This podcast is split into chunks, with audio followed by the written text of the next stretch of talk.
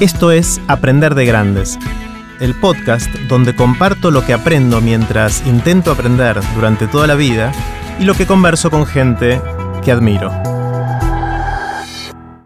Esta es la segunda parte de la conversación que tuvimos con Melina Furman. En esta parte conversamos sobre qué podemos aprender de los países que enseñan bien o al menos mejor que nosotros. No hace falta escuchar la primera parte para escuchar este episodio, pero si quieren hacerlo pueden encontrarla en aprenderdegrandes.com barra meli. Ahí también pueden ver los links relevantes de este episodio y dejar sus comentarios. Así siguió nuestra conversación con Melina Furman. Meli, me contabas de los resultados de PISA, de esta, esta prueba o este test internacional que se hace para evaluar eh, cuánto los chicos están aprendiendo a pensar y que se hace en, muchos lugares del mundo, y cuán mal nos va a la Argentina en particular o, a la región, en América Latina, en, esos tests. ¿Quiénes son los países que se sacan buena nota?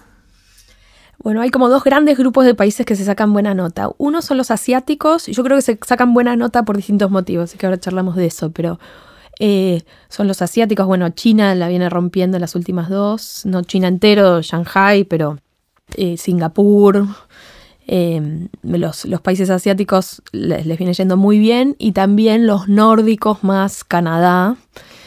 Eh, Nórdicos serían Suecia, Finlandia, Noruega. Suecia.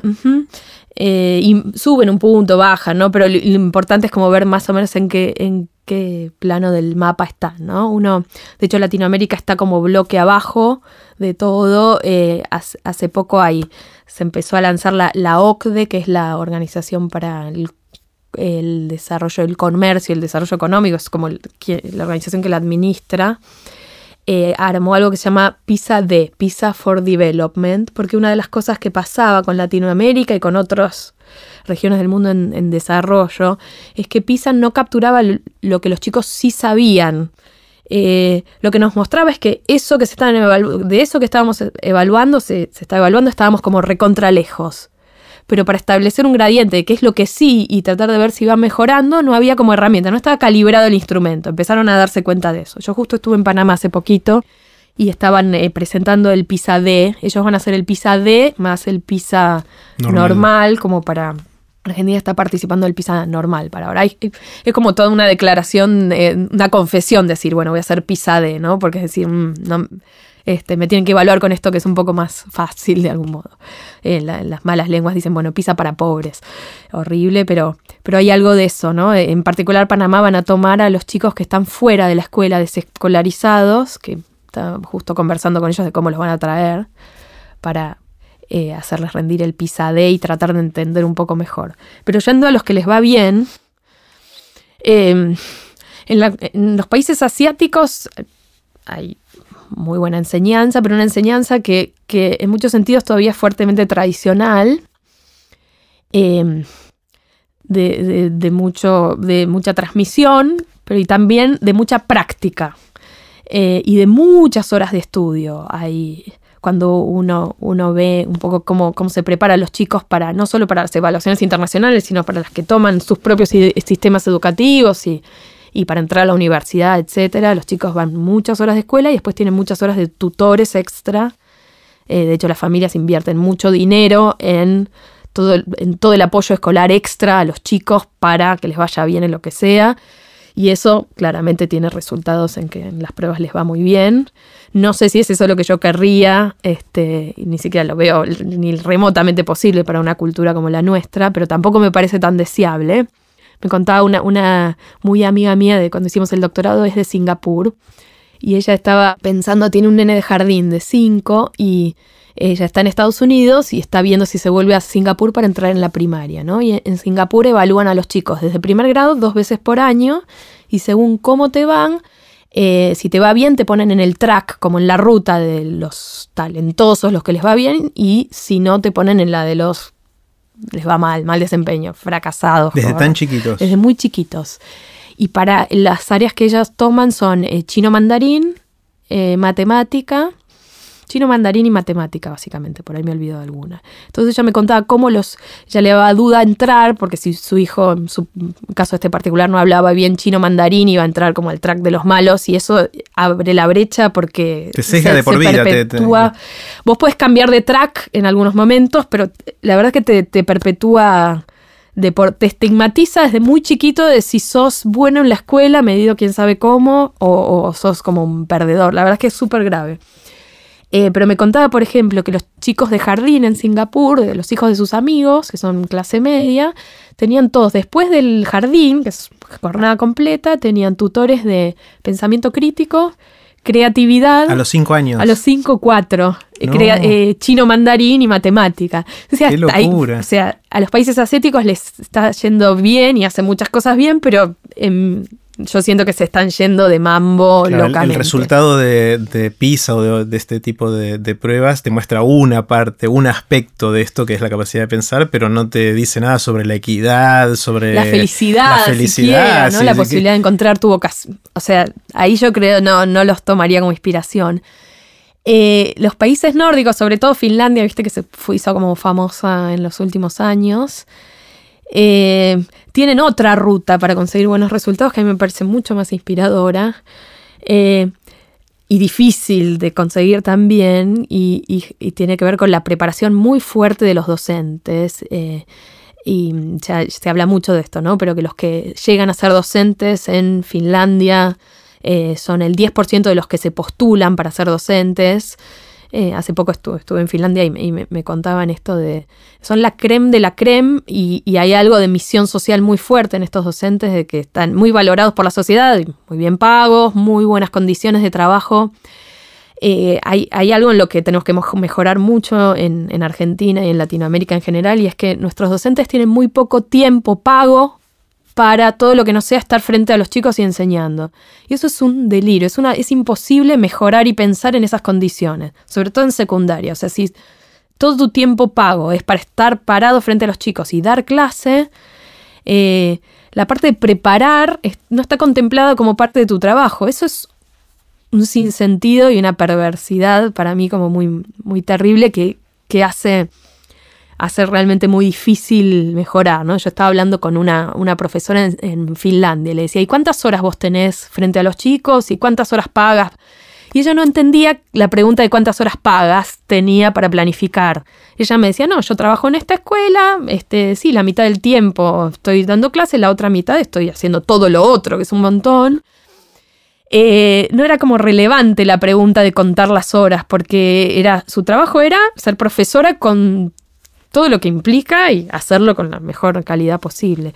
Entonces ahí hay como un componente de mucho empoderamiento de los profesores porque hay poco control, pero son profesionales que están como muy fuertes a la hora de decidir qué hacer y mucho trabajo en equipo. Hacían algo divertido en esta escuela en la que yo vi que me encantó que fue eh, como, ellos sentían que la buena enseñanza, más allá de la disciplina, era algo como muy básico que implica, qué sé yo, saber preguntar, retomar las respuestas, enseñar al otro a pensar, contener, un montón de cosas, hacían este ejercicio, que era el profesor de matemática por una semana o un par de clases tenía que ir a dar la clase de historia. El de historia tenía que dar la de geografía, el de arte y después charlaban de qué les había pasado, ¿no? Como experiencia profesional de, sacudirse un poco. Y me encantó. ¿Y qué les pasaba? Eh, ¿Qué sentían?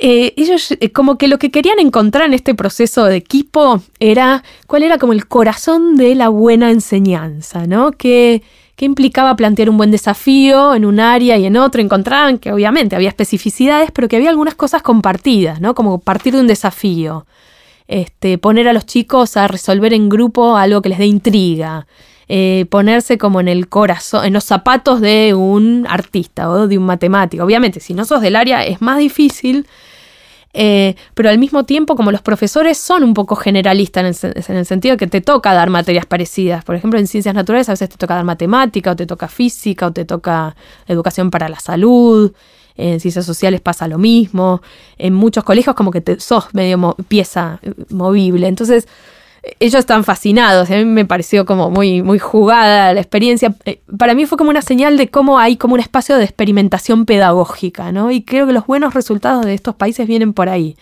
y que son como profesionales que están mirando con ojo curioso la enseñanza. Volviendo por un segundo a nuestra región y a la Argentina, eh, los resultados son muy malos. Eh, a pesar de que estamos de acuerdo en qué deberíamos lograr, eh, ¿son malos en todos lados o hay algunos lugares, algunas escuelas, algunas regiones, algunas provincias donde dan mejor? Eso es muy buena pregunta. Eh, justo hicimos hace poco un estudio con, varios colegas de, la Universidad de San Andrés sobre los resultados de PISA en distintas escuelas, ¿no? Y lo que se ve es que a las escuelas privadas les va mejor que a las públicas, eh, un poco mejor, pero sí les va mejor. Eh, se ve que no hay chicos argentinos en este nivel 5 y 6 de destacados, o sea, ni chicos individuales. Ni chicos individuales. Hay muy poquitos en otras regiones de Latinoamérica. no hay chicos en Argentina de los de la muestra, ¿no? De PISA es muestral, pero bueno, representativo, de los niveles 5 y 6. Eh, nosotros habíamos dicho, bueno, a ver qué, qué, pasaba. Una de las preguntas de esta investigación era qué pasaba con los chicos notables, ¿no? Que los que llegaban y no encontramos. O sea, no pudimos ni siquiera avanzar con eso porque no había datos. O sea, los datos mostraron que no había. Y hace poco en, Panamá, cuando, cuando vinieron a presentar PISA de eh, la visión global de PISA, el que lo presentaba, un, representante de, la OCDE, lo que dijo fue algo que a mí me pegó muy fuerte y decía que eh, el, el escenario es por país, no por chico. ¿En qué sentido? Los chicos, mostraba datos, ¿no? Los chicos a los cuales les va mejor en Panamá, en Argentina, en Latinoamérica en general, eh, se sacan puntaje como los peores de Asia o de, o de mm, los países nórdicos. O sea, los que están más arriba, que te vaya bien en Argentina, en una escuela que sea, o sea, para mí eso es como una señal de tu hijo solo no se va a salvar. Aunque lo mandes a la mejor escuela, como país, como sistema educativo, por lo menos medido de, esta manera, lo que estamos viendo es que ni siquiera nuestras mejores escuelas están como las escuelas medianas de las regiones donde les va bien. Eh, entonces, dicho esto, sí se ven pequeñas diferencias entre provincias y eso, pero todo dentro de este marco y pequeñas diferencias entre privadas y públicas, pero en todos lados estamos como mucho peor que en otras regiones eh, y la otra cosa súper fuerte de Argentina y Latinoamérica es que hay una relación eh, muy clara entre nivel socioeconómico y desempeño. O sea, los chicos más pobres eh, somos de las regiones y Argentina en, una de las PISA picaba en punta, éramos creo que el, país que tenía más desigualdad entre qué puntaje se saca a los chicos más ricos y los pobres. Lograste deprimirme. ¿Otra vez? Sí, así que vamos a ver si cómo salimos del bajón. Y cuando empezaste dijiste, bueno, más o menos estamos de acuerdo en que hay, en que, hay que hacer, más o menos sabemos cómo deberíamos hacerlo, mm. pero nos abruma la inmensidad del problema y de la cantidad de gente involucrada y, todas las dificultades. ¿Cómo empezamos a abordarlo? Pensando en esto como, como sociedad, como país, como región, eh, seguramente todos estaríamos de acuerdo que esto es una de las cosas más importantes que tenemos que lograr. Estamos mal, sabemos hacia dónde tenemos que ir, pero hacia, ¿cómo es el primer paso? ¿Hacia dónde vamos? Está buena la pregunta. Yo creo que hay dos estrategias, guerrilla y la masiva, ¿no? Universal. Y las dos son importantes y hay que hacerlas a la vez, ¿no? Guerrilla es eh, los programas que son como más piloto de frontera, con una escuela, con 5, con 10, con 100, de pocas. Yo vengo trabajando en esa línea en los últimos años, tratando como de mostrar que esto es posible en la realidad en todas las escuelas eh, y, e ir atacando como de, a poquito, e ir eh, por lo menos en, algunas escuelas, cada vez más, pero de a poquitas, ir como mostrando que se puede y haciendo que se pueda, o sea, haciendo lo posible. Em, eso es uno, y para mí está bueno eso de, en la medida en que la sociedad civil, las ONGs, este, incluso los, em, que yo ayer estaba conversando con un grupo de empresarios y y hablamos de todas las iniciativas en las que las empresas y las ONGs se juntan con el sistema educativo de distintos municipios y como que se ponen a tratar de, desde las bases hacer que las cosas mejoren y funciona. Para mí eso es fundamental y tiene que haber cada vez más. Y al mismo tiempo el cambio que te mueve la aguja es el cambio a nivel masivo. Eh, y, ahí yo me estoy metiendo en, algo en esa línea en el Instituto Nacional de Formación Docente, que es el que se encarga de, formar a los que van a ser docentes, eh, lo que se llama formación inicial, y a los que ya son en, ejercicio. Y hay un programa que, ya tiene unos años que se llama Nuestra Escuela, en el que se, eh, se trabaja con todos los directores y ahora también va a ser con los docentes de, todo el país, de, la, de jardín primaria y secundaria y el, nuevo foco que se le está dando ahora es justamente en herramientas para enseñar mejor, que creo que, yo, eh, que es ahí lo que va a mover la aguja, lo que va a hacer toda la diferencia. Em, hay mucho debate de qué necesita un docente para enseñar mejor, si es como convicción ideológica de que todo niño puede aprender o y o, pero pongamos o, eh, eh, herramienta concreta de cómo le enseño a jugar al béisbol en versión junior, cómo le enseño a hacer matemática, cómo le enseño a hacer ciencias. Eh, la nueva versión de este programa, que está empezando, en el que yo me estoy metiendo ahora, va por la segunda línea, que es con la que yo estoy muy de acuerdo. ¿no? Yo siento que todo docente quiere enseñar mejor. Y cuando, cuando enseña mejor, la pasa mejor y, y hay algo de recuperar también la llamita de la vocación, que está buenísimo. Eh, y entonces lo que se está pensando en este programa, que es justamente universal, es trabajar con todas las escuelas justamente para trabajar en herramientas de enseñanza, de buena enseñanza para todas las áreas, y que impliquen posicionar a los maestros como, de nuevo, esto de científicos de su propia práctica, lo que yo te decía que pasaba en Finlandia, de, bueno, a ver, más allá de que me lo cuenten, lo tengo que probar con mis chicos y ver si funciona. Y pasa muchas veces con los profes que cuando uno va con alguna cosa más innovadora te dicen, bueno, esto es re lindo pero para escuelas privadas o esto en Argentina no funciona. Y es mentira, pero para que lo crean, no sirve que yo se los diga. Lo que tiene que pasar es que el clic sucede, y para mí eso lo veo todo el tiempo, cuando sucede es hermoso, cuando lo prueban con sus chicos y los mismos chicos que no respondían con una clase más tradicional, de repente responden con otra clase el mismo pibe que no había hablado en todo el año empieza a hablar y empieza a querer venir. Eh, eso es muy mágico y, para mí es muy hermoso lo que les pasa a los docentes con eso, que es wow, eh, vengo a... Me, pasa mucho en estos años de gente que viene dando clases de toda la vida hasta que se está por jubilar. Dice, wow, me está pasando algo ahora, como me reenamoré, ¿no? Hay algo que no me está, me, me hice el clic después de un montón de años de profesión. Eh, como para no deprimirte, porque de verdad está buenísimo, Está buenísimo. La otra cosa que me ayudaría a salir de mi bajón, eh, yo sé que hay muchos docentes que escuchan esto.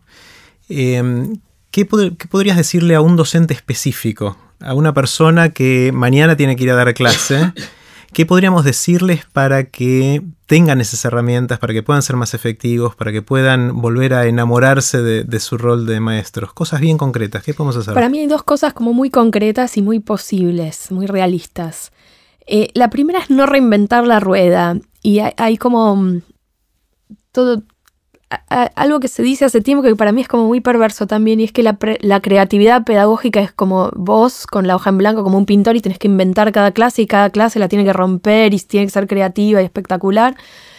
Para mí eso no solo es imposible, y más aún en las condiciones de trabajo de los docentes, eh, sino que es una estupidez. No, tiene, no tiene sentido. En ninguna profesión nadie inventa de cero las buenas prácticas. Entonces la, en, esta línea de no reinventar la rueda, eh, hay montones de actividades buenísimas. estamos en un momento donde la disponibilidad de buenos materiales y recursos, y desde recursos audiovisuales a buenas secuencias de clase, en la web y dadas por el Estado y de lo que quieras, abundan. O sea, yo lo que siempre trabajo con los profes es, no tienen que crear de cero, sino tener un ojo crítico para elegir buenas cosas y después vos como profesional las ajustás, las haces. O sea que la primera es ojo, curiosidad y ojo entrenado para agarrar cosas nuevas y de a poquito empezar a probarlas. ¿De, dónde las agarran? No entiendo bien eso. De la web, de cosas que el ministerio ha repartido, de este, hay como, hay muchos materiales para la enseñanza que están buenísimos, hay que tener el ojo para decir esto y animarse a empezar de a poquito, por ahí es con un tema en el año.